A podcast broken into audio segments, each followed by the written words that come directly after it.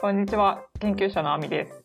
こんにちは、エンジニアのひろきです。この番組は我々ヨーロッパに住む理系な2人が自分の体験だったり気になる話題をゆるーく話していこうという番組です。はい。やった、今回はあの多分テイク2で撮れましたね。うん。だいぶ進歩した。一応その前回撮った研究の話が全て公開されたんだけど、でもまあまあ割と評判良かったよね。研究のこんな内容誰か聞いてくれるんかなって思ったけど意外とあのアミの研究者な仲間というかあのフォローしている人たちがリツイートとかしてくれてて普通に嬉しいっていう。うんうん、そうそう。あの、もともと私が勝手にフォローしていた方々が見つけてくださって、だって犬猿の中さんとか僕ら聞いてたもんね始める前にさ。うんうんその私が犬猿の中さんを知ったきっかけのリサーチャットさんも、すごい感想まで書いていただいてっていう。恐縮でございますって感じ。はい、とっても嬉しいっていう。はい。そう、そのリツイート事件が起きる前までは、なぜかトップ再生国がアメリカっていう現象が起きていて。日本も同じくらいだったんだけど、うん、めっちゃグローバルだったよね。うんアメリカと、あと、他にもなんかヨーロッパ、ベルギーとかスイスとか、あ、そうそう、ベルギーはね、なんか初回のエピソードの時に謎再生があった、あったんだよね。あれ非常に謎だよね。アメリカがトップだったんでしょ？アメリカと日本が競っているけど、このアメリカの人たちは誰なんだろうっていう 謎がすごい、まああって、で、そこからしばらくして、まあ別の方に反応していただけたりとかっていうのがあって、今一気に日本が急激に伸びてですね、うん、日本がトップになった？圧倒的トップです。いやー、めでたいね。だって我々日本語で喋ってるからね。あまあ、あの、海外にいる日本の人が聞いてくれてたってことなんかな。そうだとは思うけど。あ、トータル再生数が256再生になってるよ。3月5日までの段階だと、あ、2の8乗ですね。いいですね。でもまあ、それぐらい聞いてくれてるのは嬉しいよね。いや、てか、こんな早く3桁に行くとは思ってなかったし、ちょっとありがたいですね。じゃあまあ、頑張ってやっていきましょうん。う。で、今日は？まあ今日はというか、まあそのリスナーが増えて嬉しいっていうのと、前回の収録から今日までの間に一大イベントがひろきさんにはあったじゃないですか。一大イベント。うん、どっからこう説明していけばいいかわからないんだけど、まあ僕はあのフィンランドに引っ越したんでドイツから、ね。あの新しいレースチームに入るためにですね、はい。っていうのはありました。なのでなかなか収録できなかった。エピソード1の概要欄にドイツのレースエンジニアって書いてるんだけど、うん。次エピソード5ですでにもう塗り替えられるっていう感じになっちゃう。から。まあねうん。しょうがないじゃん。だってそう決まっちゃったんだからさ。まあ、まああの運よくちょっと新しいレースチームの人のところに声かけてもらってまあ面接してで加入っていう形になったんでまあうん。いいかなと、僕としてはステップアップなんで、うん。世界選手権のレースチームだからね。今までヨーロッパ選手権のレースに参戦してるチームだったけどドイツはね。うんうん、で、まあ、フィンランドのやつは、まあ、あまあトヨタ系なんだけど一応世界ラリー選手権ってチームに出てる、うんうん。あのチームだからまあ僕は結構楽しみでまあ働き始めて1ヶ月ぐらいだけどうん。結構楽しいいい感じだよね。まあ技術的なレベルとかはもうすごい高いしまああとはみんな親切っていうところが一番いいかなすごく。ああ、周りの人たちは日本人もいるの？フィンランド人って。あ日本人もパラパラいるけどやっぱフィンランド人が一番多くてうもともとフィンランドでスタートしてるチームを今年からあのトヨタの子会社にしてるっていう、うんうん。あのチームだから半分ちょっと以上ぐらいはフィンランド人かな。でも結構あとはヨーロッパの人も多いよ、うん。フランス人とイギリス人とかなんかそこら辺が多いかな。うん、なるほどね。うん、。で日本人もパラパラいる。うんうん。まあでもあの前のチームはねゼロだったからね、うん。そういう考えるとだいぶこう日本語も喋るし、うん。溶け込みやすいかなっていうところはあるかな。うん。うん。そのえレースはもう行ったんだっけ？あもうなんだチームに入ってでその翌週ぐらいからは車のテストとかをフィンランドの最北の町って言われてるロバニエミとかいう町があるんだけど、うんうん。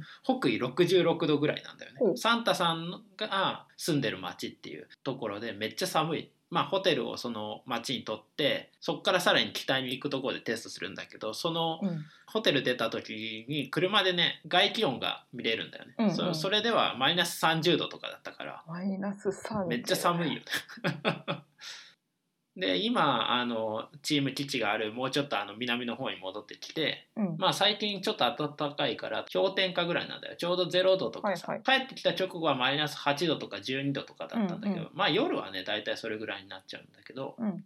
なんかだいぶ暖かいなって思ってに日中で氷点下ぐらい？日中氷点下ぐらいじゃないかな。ちょっとあんまり僕ね気温とか天候興味ないの亜美知ってると思うけど、ね、僕興味ないからさ、うんうん。あんまりチェックしないんだけど、うん。あまあそ、それだったら、私の住むストックホルムとあんまり変わらないかな。うん。ストックホルムね、なんか最近めっちゃ暖かくてさ、うん。1週間、2週間前くらい。なんか7、8度とかまで日中上がって、あそれはあったかいね。そうそう、スウェーデン寒いって思ってたけど、まあ春も近づいてるし、あ、もうこんなもんなのか余裕じゃんって思ってたら、今週また寒くなってさ、雪が降って、久しぶりに。今ちょうど0度付近って感じかあうんあこっちの人と話してると割とこうなんか4月ぐらいでも雪が降ったりするらしいんだよねな。うん。だからまあなんかだらだらこう寒いのは残るんかなとは思ってんだけどね、そうなんだよね。だから、ひろきさんがフィンランドに行ったことで、二人とも北欧所属になったっていう。そうそうそうあの欧州っていうくくりだったけど今北欧だからうん。もうちょっと狭くなった。だいぶねまあ、スウェーデンとフィンランドで似ているところとかってあるんだろうか。寒いまあ確かに寒い。なんかビザの手続きの感じとかは聞いた感じに似てそうだ、だとは思ったけどね。だいぶ似てるよね、うんあと多分電子化が割と進んでるんじゃない？ああ、のうん、うん。両方の国ともあの在留許可とかさ、うんそういうのもインターネットでほとんどできるじゃんかうんうん。そうだからそこら辺はすごいなって思うしあとこれアミも言ってたけどさ銀行口座とさ自分のなんだ国民 ID みたいなの結びつけて行政サービス受けれるようになるわけじゃんかうんうん。だそれはあのスウェーデンもそうだろうしフィンランドも、うんあの同じような仕組みだからなんか取るのに時間かかるんだけどあのそれを取ると結構楽に生きれるっていう話でうん。あのそういうのはさやっぱ日本はやっぱ遅れてるよねそのマイナンバーとか一応あるけどさそれを持ってまあ持ってはみんないるんだけどそれを使って何かっていうのが今のところできないじゃんか。なんかその情報を与える、回収されることに対する危機感みたいなのはうん根強く残ってるよね。うんまあ、フィンランドめっちゃ快適だよ。あのねどこでも現金使わないからキャッシュレスね。スウェーデンも一緒。そうでしょでもドイツめっちゃ現金社会だからうん。あっちこっちで現金が必要になるんだよコインとかさ。うんうんもう小銭がないとねやっていけないんだよね。僕さドイツに来る前さ日本でだいぶキャッシュレスを進めてたわけだよ。うんでももうげ現金いらねえわとか 思ってたらさドイツに来たらさめっちゃあの現金社会だからさ、うん。あの現金使わざるを得なくなって勝手にストレスフルだったんだよね。でで、うん。フィンランドに来たらもう全部あの現金必要なくってこっち来てから現金一度も使ってないもん今のところ1ヶ月、うんうん。私ももうそろそろ半年になるけど、一回も使ったことない。そうでしょ一応その日本で両替してきたさ、スウェーデン、うんスウェーデンクローナっていう通貨なんだけどね。ユーロじゃなくて。うん、マイナーやな。なんかね、他のユーロとかと単位が一桁分違うからちょっとややこしいっていう通貨があるんだけど、一応換金はして持ってきてはいるんだけど、登場する機会が今んとこないね。まあただ現金は一応ね念のため持っといた方がいいと思うけどね本当に何かあった時に、うんだからそれはあの悪くないと思うけど使わなくていいっていうのはすごいいいよね、うん、楽。うん。めっちゃ楽だよね。うん。で、あと、その、私は、そのスウェーデンに来る前からさ、スウェーデンがキャッシュレスが進んでいるっていうことはうん。知っていたんだけど、うん。知っていたにもかかわらず、あの、小さい財布を買っておかなかったっていうのが、最近気づいた反省ポイント。ああなるほど。それは気づかんか今さ、日本で買ったさ、結構厚みのある感じの財布使ってるんだけど、小銭を入れるポケットもついているし、で、それをまあ、ポケットに入れたりして持ち歩いてるんだけどさ、最近なんか、あれこれカードだけしか入れてないのに、この厚み、なんか無駄なスペースは何なんだろうって思い始めてさ。ああ確かなんかミニマルな財布とかあるじゃん。そのカード専用とかさ。にうんうんああいうのを買っておけばよかったなってすごい思った。まあ今からでも買えるんだけどさ。あねあなんかそれはあれやだな全然気づいてなかったななんかあの無意識的にいつもの財布を持ってたけど実際さ携帯だけでいいわけじゃん。財布のカードを僕使ってなくって全部 ApplePay で払えるんだよ。あのコンタクトレスのさ、うんうん。あの使えるんで。カード読み取り機みたいなのがレジにあるからさ。だからほとんど財布使ってないからね確かにね。そういう意味ではちっちゃいやつでいいと思うしうん、もはや財布家でいいんじゃないかって思いつつ免許証とかあるからねそうそう。なんか在留カードとかは持ち運びたいから、うんうんまあ一応そのカード入れ持ち運び用の財布的な、すごい薄くてコンパクトなやつが欲しいっていう、最近欲しいものリストに追加されたの。確かに確かに。それはあれだな。まあでもまだ僕は今まず生きるためのものをねいろいろ揃えてる最中だから。確かに。お引っ越しも終わったばっかりだかそうそう。引っ越してそこからもうずっとね働いてたからさ。ドイツからフィンランドはどうやって移動？ああ移動？うん。結局移動は車で来たんだよね。うん。基本的に、うん。ドイツの,、ま、あの町から、まあ、マグデブルクっていう町があるんだけどそこら辺からドイツの北の方に車で移動してそこからドイツの最北端からきフェリーが出ててフェリーで29時間かけてヘルシンキ、フィンランドのヘルシンキまでフェリーで行けるんだよ。うんうん。でヘルシンキからまたあの車でブーンって今の町まであの運転してきたっていう感じかな。めっちゃ体力使いそうな。うん、まあでもね間に29時間フェリー乗ってるからね一応寝てるわけだよねなるほだからまあ体力的にはしんどくなかったんだけど実際こう入国ちゃんとできるんかなっていう不安とかさやっぱコロナの渦中だからいろいろ調べてから行ったけど、ね、ビジネスでのどうしても移動とかはあの認められてるしあの大丈夫なんだとは思ってたけどそれでもまうん。あ書類とかさ、はやっぱちょっと不安かなっていうところだったしあとはあの PCR 検査を入国の72時間前までに受けて要するにフィンランドに到着する72時間以内のあの陰性証明書を出さなきゃいけないんだよね。うんうん。でもフェリーで29時間かかるわけだよ。うん。で夜中の3時まあ朝の3時だよねに出発のフェリーだったのドイツの北をね なるほど。そうなると9時までに乗らなきゃいけなかったから、うん。夜のね意外と早くチェックインみたいなのしなきゃいけないんだよね、うで僕もうお昼ぐらいに出たのドイツのねん。うん。お昼ぐらいに出るその数時間前午前10時とかあのうん9時とかに PCR 検査受けてで結果を受けていないままそのまま出発しないといけないそうじゃないと72時間以内にフィンランドに入国できない。そう、29時間のタイムロスがあるから、それも含めて72時間以内になるように日程組まないといけないってことそうそう。だからさ、あの、日本からさ、ドイツに行くとか、フィンランドに行くとかさ、飛行機で12時間とかで行けるじゃんそれよりもフェリーで29時間ってクソ長いからさ。うん。その前後の時間が限られているんだ。そう。だから、入国す、出国する前か、ドイツ出国する前に受けてんだけど、入国する直前に、携帯で、あの、友人からうん。結果を送ってもらって、陰性だったよっていう証明をもらって、それで入国してるわけだよ。なるほどね。そこで陽性だったらやべえなっていう。でもどうしようもないよね。どうしようもない。だってそれしか方法がないんだからさ。日本、日本みたいに、その、入国した後にチェックしてくれるとか、そういうわけではないんだよね。そうそう。だから、あ、一応ね、受けてない人は入国してからチェックできる。ああ。でもまあ、それをするとめんどくさいのか、いろいろ。それをすると、まあ時間がかかるだけだけど、うん。あの、それをやってる人もいたよ。やっぱり、書類が準備できてなかったり、PCR 検査受けてないから、ここで受けるっていう人が結構半分ぐらいいたかな。うん、結構多かった。で、僕は受けてないからスルーしたけど、あの、もう一つ怖かったのは、フィンランド、日照時間が短いから、うん、ね。北欧は暗いからね。特に今冬だし。うん、そうじゃん。で、僕が移動したのが1月末だったから、その時はもうね、夕方4時ぐらいには暗くなっちゃうんだよね。大体。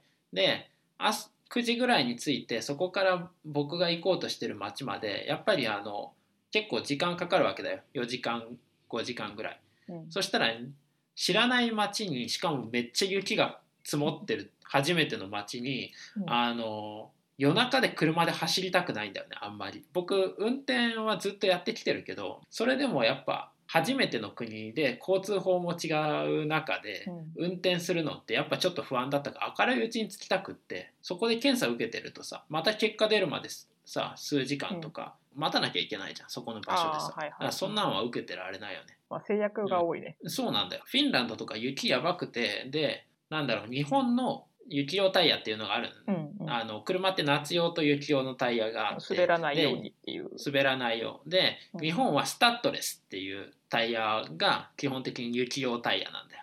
でなんか溝がすごい掘ってある。タイヤがあってそれスタッドレス、滑らないように雪をちゃんとあのかいてくれるようなタイヤになってるんだけどドイツでも基本雪が降ったりするけどそれでもそのスタッドレスで冬用タイヤっていう扱いになってるんだよね。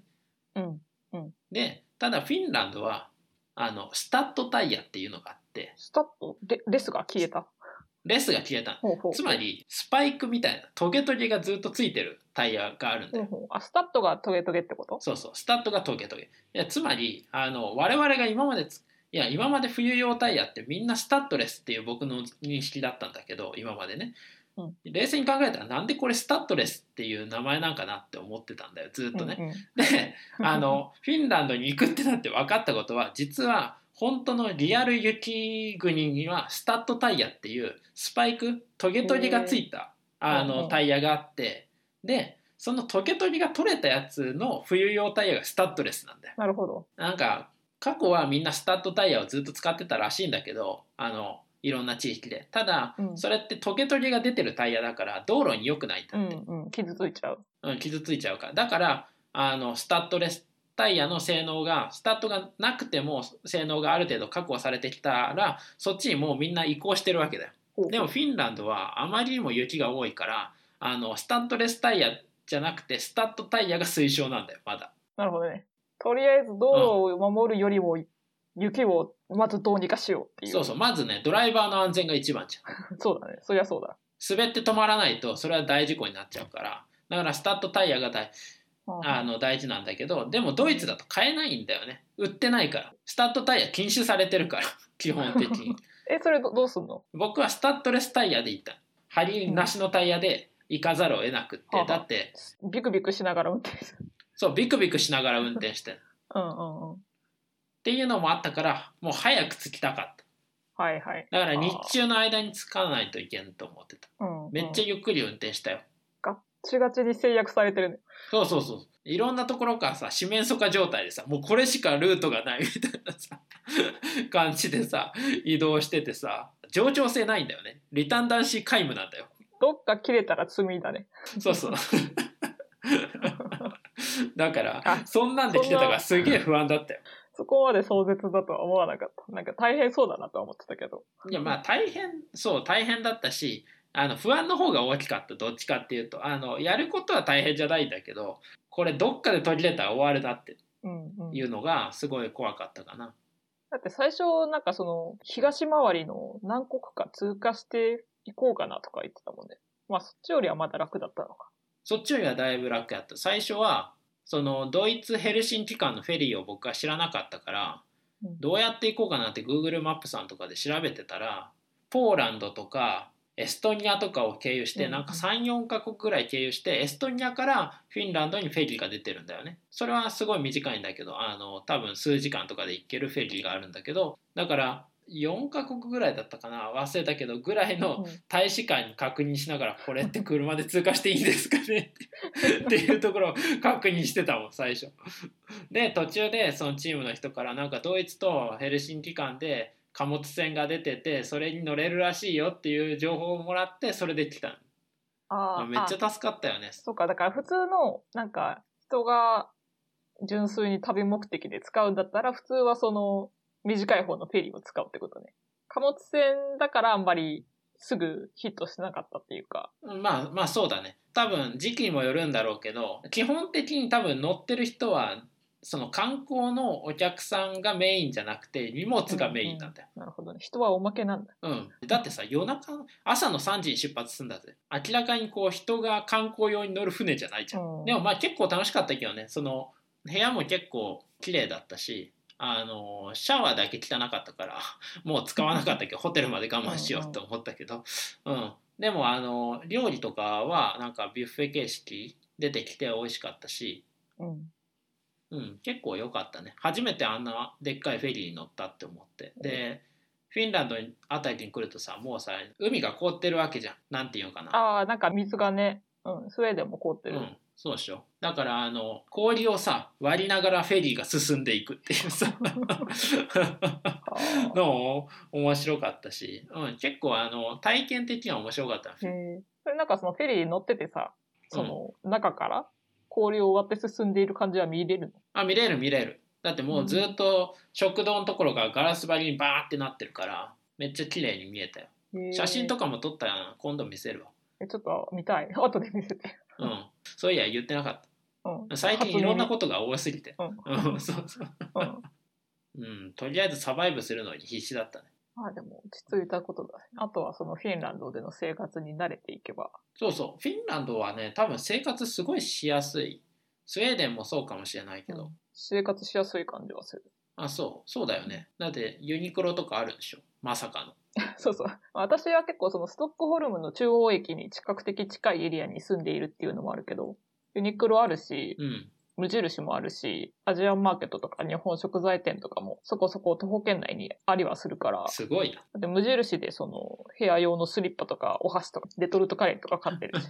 それはだいぶ住みやすい感じがするそうそうなで私はそのもともとさ、ずっと日本でしか暮らしたことがなくて、初めての海外生活なんだけど、そういう意味ではなんか移行しやすいっていうのかな。大きいんだけど、変化としては。すごい非連続的に、うん。ただ、その一方でその日本っぽさを感じる要素がちょこちょこあるから、そういう意味でなんか、なんなんだろう、はいはい。馴染みやすいというわかるわかる。それはいいよね。なんか外側の環境はさ完全にさ、外国かもしれないけどさ、うん。一応生活するラインの一部のところはさ日本的な感じが残ってればさすごい入りやすい感じはするよねそうそう。うちの大学の駅に降り降りて、最初に目に入ってきたのがセブンイレブンだったからさ。あ、セブンイレブンがあるって思って。まあもちろんね、中とかは 日本のものとは違うけどさ。うんこのセブンイレブンっていう響きを聞いただけでの安心感というか。確かに 確かにそれは安心感すごいそれはすごいなでも僕あれだもんなドイツではそんなんあんまなかったけどな私はさ、そのひろきさんのドイツ生活の話を結構いっぱい聞いてたから、なんかすごい不便そうだなとか、全然うん日本要素を感じることもなくっていう想像をしてたんだけど、そのイメージはだいぶ違った。あー。もちろん街、街っていうか場所が違うっていうのもあるけど、いやドイツ不便だと思う。えだって、ね、日曜日スーパーもちろんやってないし有名な話は。祝日とかもやってない。ね祝日と日曜日はやってないわけだよねえそれフィンランドはどうなの？フィンランドはやってる。ああ。それドイツが特殊なのかな？なんかスウェーデンも土日空いてるし、平日も朝早くから夜遅くまで空いてるし、うん、フィンランドもそんな感じだよ。割とスーパーとか空いてる時間は日本と同じぐらいじゃないかな。多分うん。9時とか、まあ、10時ぐらいまで空いてる店もあるし、うん、結構便利だなって思ってる。ドイツが特殊？ドイツはやっぱ特殊なんだよね。その日曜日お休みするっていうのはなんかね法律があるんだよ詳しくは分かんないけど、な何が面倒くさいかって祝日がさあの閉まってるっていうところでさ僕あんまりこう 平日とか祝日とかも気にしない人間だからなんかうん。あの月曜日とかに買い物に行こうと思ったらスーパー閉まってるとか結構あってさうん。あ休みなんだって思ってあとは店が閉まる時間も早いしうん。あんまりドイツはね日本要素少なかったなあの日本人は結構いるけどねドイツは。でもまあうんわかんない。都会に行けばねちょこちょこあるんだろうけど。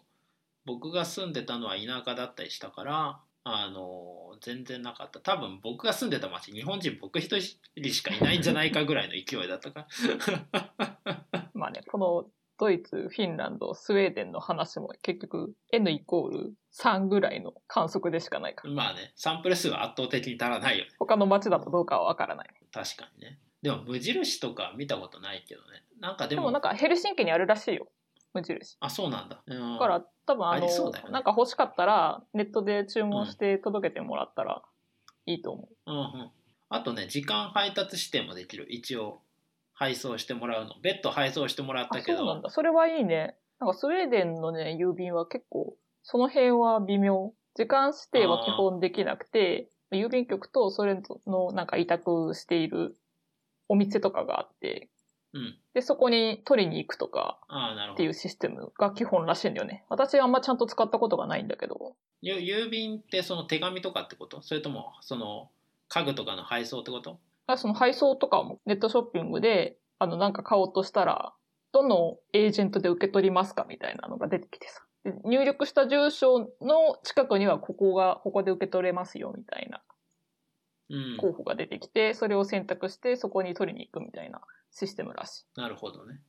まあ、でもね、基本的にそれこそフィンランドは本当に住みやすいなって思ってて、まずね、人が親切。ものすごく。うんうん。なんか今まです住んできた地域で1、2番に人が親切。圧倒的に1位かもしれないぐらい。なん、か日本でも結構いろんなところに僕住んでて、行った街とかはかなり多いし、で、そこからドイツに来て、うん。フィンランドに来てるけど多分困ってる時に助けてくれる率は圧倒的にフィンランドが高いそう。え、それ、会社とかでってこと？その街中とかでもってこと？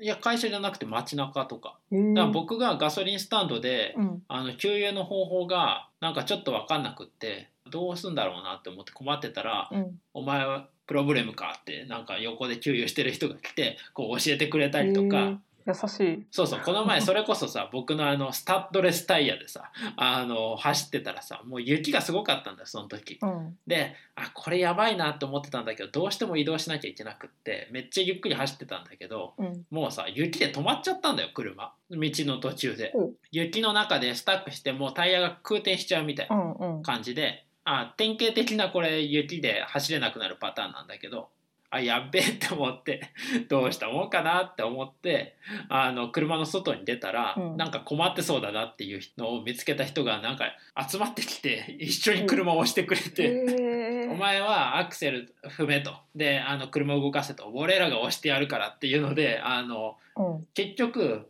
5人ぐらい来てくれてで「えいや!」って押してもらいながらあの車が雪から脱出したっていうのがあって。なんかいいね。でめっちゃありがとう、まあ、キートスって言うんだけどフィンランド語では。キートスキートスって言ってたけどあのもう当たり前的な感じそれが助け合うのがっていうのが。だからねなんかフィンランドってあのスウェーデンはまたちょっと分かんないけどあのなんだ幸福度ランキングで世界で一番だったりするわけだよね確かうん。2000、高いね。ちょっと年度忘れちゃったけど2019か20年とかはもうせ世界トップだったわけだようん。やっぱりそう考えるとなんかみんな気持ちに余裕があるんかなっていうのはすごい感じたね日本人もさ親切だけどうん。ちょっと違うじゃん多分その困ってる人を助けれるかっていうとやっぱり助けれなかったりすることが多かったりするわけだよねうん、僕も別にさ困っててあ助けなきゃって思う時に助ける時もあるけどやっぱあのそのまま通り過ぎてしまう時もあるしなんかねそういうところがねちょっと違うなって思った。あ、なんかこそれっち行って。まだ1ヶ月だから、まあ、それこそね1個か2個の体験であのいいなって思ってるだけだからあの全体的には違うとかもしれないけどでも僕が今のところ感じてるのはみんな親切すごい。うん。こそれに限らずね細かいところであちょっとなこれどうなんかなとか思ってたり助けてって言った時にやっぱ助けてくれる割合が多い。そうなんだ。いや、なんか、スウェーデンは、私はこのボスから言われたんだけど、なんか困ってることがあったら、ちゃんと助けを自分から求めない、求めてって言われて、あそうなんだそしたらみんな手伝ってくれるからっていう風なことがチップスの一つだよって言われて、はいなんかそれ、その話を聞いたのとは、フィンランドは全然違ってそうだね。うん、まあ僕が明らかに困ってたっていうのはあるかもしれないけどね。なるほどね。ビギナーズラックだったかもしれないけどね。うん、でも助けてくれたのは事実で、うん。うん、だからなんか一気にフィンランドが好きになるっていうかさいやー、いいね。ちょっと、今度行こう。いや、うん、ぜぜひぜひだからなんか両親とかもなんかねコロナだからあのなかなか来れないけどあの僕がヨーロッパにいるからさ来たいって言ってるわけだよね来るんだったら明らかにフィンランドだなって思って困ってる時に本当に助けてくれるもん。うん。ね、同僚の人とかもなんかね、うん、あの困った時に助けてもらったとかいう話も聞くし、うんうん。まああの物価が高いとかはやっぱりちょっとしんどいなって思うけど 割と比較的治安もいいしだからうん。なんかかなり僕は今のところ好きな感じだよねフィンランド。おー場合なんかすごいいいなっていう感想しか出てこない。いやいやでも あのストックホルムの方が多分環境としてはいいと思うよあの生活環境としてはさ、便利度ってこと？うん、で僕が言ってるのは一回トラブルにならなきゃいけないからアミがトラブった時 に対してそれで比較しないと結局あのどっちがいいかわからないわけじゃん確かに。いや、トラブルにならないのが一番いいからな。そうトラブルにならないのが一番よくってトラブった時にまあどういう状況になるかっていうのは多分スウェーデンでも見てみうん。見たら面白いかもしれない日本とはまた違うかもしれないよね。そうだね。何かちょっと観測できる事象があれば、その時にレポートします。そうそう同条件で比較しないとさ、確かに。まあまあ、でも順調そうな滑り出してよかったよ。うん、順調だよ割とね、うんもうここら辺でいいんじゃない？そうだね。まあちょっと今日は、ちょっとした雑談会っていう感じで、まあお引っ越しやからなおお引っ越しの話を。うんまあ、いろいろツイッターの方とかでも皆さんからリアクションいただけたりもしているみたいなので、聞きたいお話とかコメントとかがあれば、ぜひお聞かせいただけると嬉しいです。そうだね、うん、お願いしますう、うん僕いつかあのモータースポーツの話もしないといけないなと思ん。うんってて、。気になるな、みたいなコメントがあったので、その辺も、まあねいつかどっかそういうネタをしようかなと、まあ一旦こんな感じにしておきましょう。はいはい、さよなら。さようなら